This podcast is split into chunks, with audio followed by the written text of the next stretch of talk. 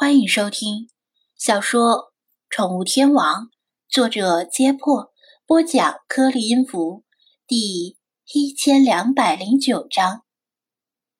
没开多久，令人昏昏欲睡的戈壁和沙漠突然被郁郁葱葱的农作物和椰枣树所取代。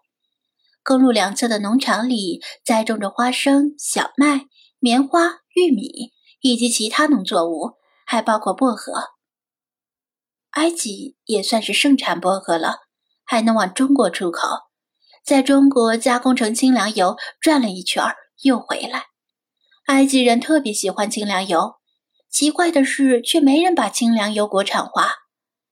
法尤姆绿洲到了，张子安放缓车速，决定在这里停车休息一会儿，顺便提前把午饭解决。毕竟这里几乎是通往西瓦绿洲之前。最后一个城市，如果两万常住人口也算城市的话，路还很长。他只能自己开车，没有其他人可以替换让他休息。长时间疲劳驾驶可能会出危险，而且不利于身心健康。据说在驾驶座上坐久了，还会压迫前列腺。前列腺对于男人的意义不言而喻。他可不想。自己没用过就顺风要一鞋。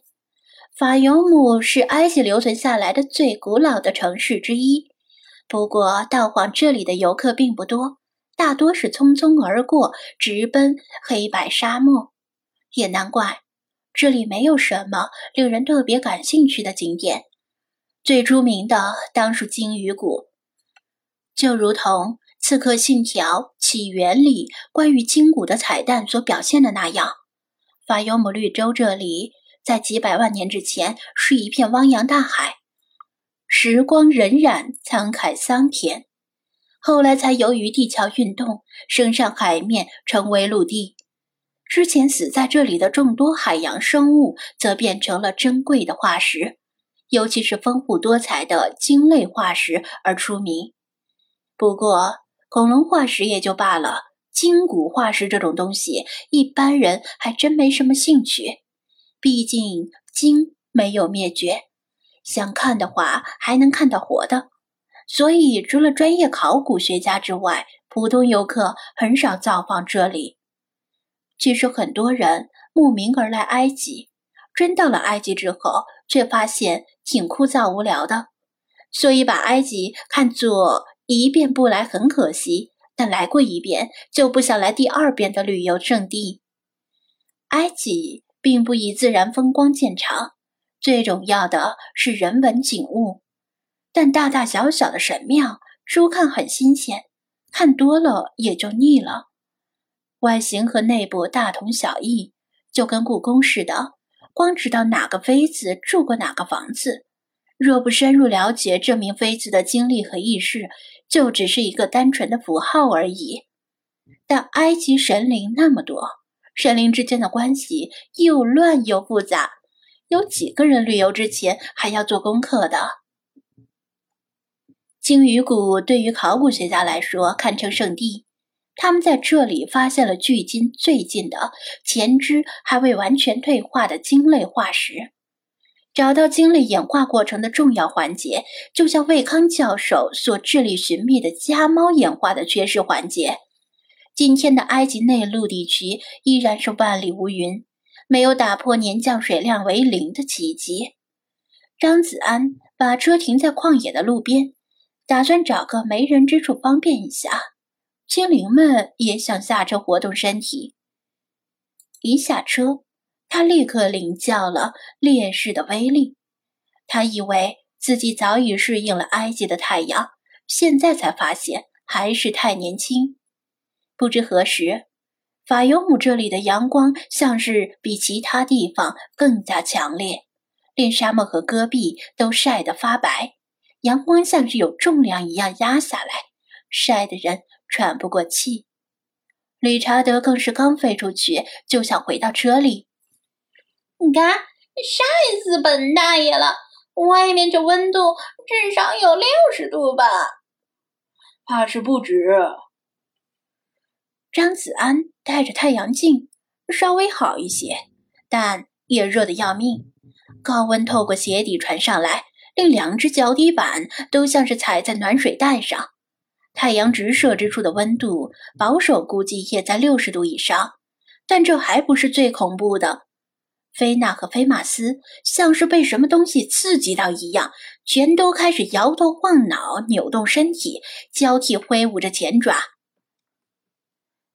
快回到车里，关上车门！菲娜忍不住叫道：“好多的蚊子呀！”菲马斯也吼道。理查德更是不甘寂寞的大叫道：“娘娘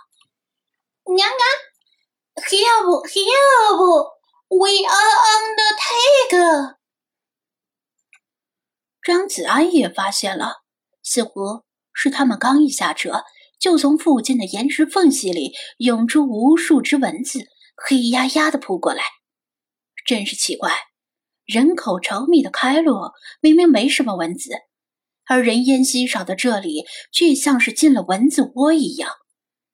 按照常理来说，蚊子一般不会在阳光炽烈的白天活动，而是在清晨和晚上活动。但这里的蚊子与众不同，能在沙漠地区生存下来的蚊子，比绝大多数的蚊子都要凶狠。等闲遇不到能下嘴的动物，一旦遇到，就要狠狠的吸饱血。如果动物没有及时跑掉，或者找到能够藏身的地方，甚至可能把小型动物吸成肉干儿。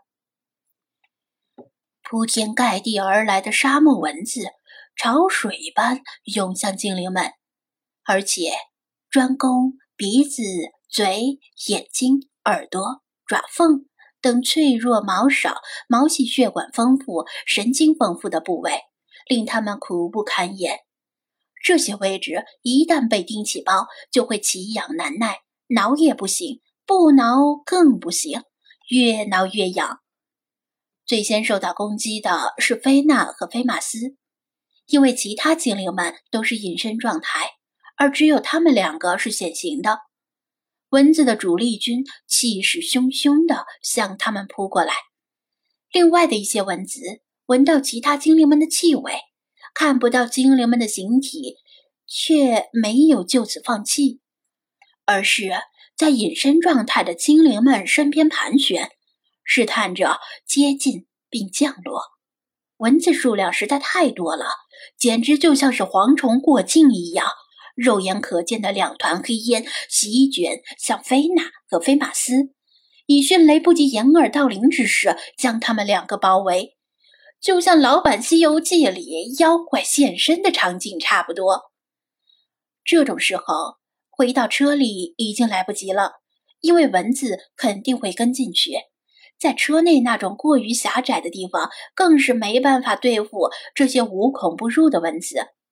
老查和弗拉基米尔见菲娜和菲马斯陷入苦战，身上几乎落满了蚊子。这种情况肯定不能坐视不理，而且。也有少部分蚊子落到了他们两个身上，于是果断打破隐身状态，出手相救。蚊子大军又多了两个新的目标，分出一部分军力去围攻老查和弗拉基米尔，令菲娜和菲马斯的压力稍减。但是，随着微风将精灵们的气味送向远方，更多的蚊子嗅到气味。如同嗜血的鲨鱼一样，源源不断的赶来，耳朵里到处都是蚊子振翅的嗡嗡声。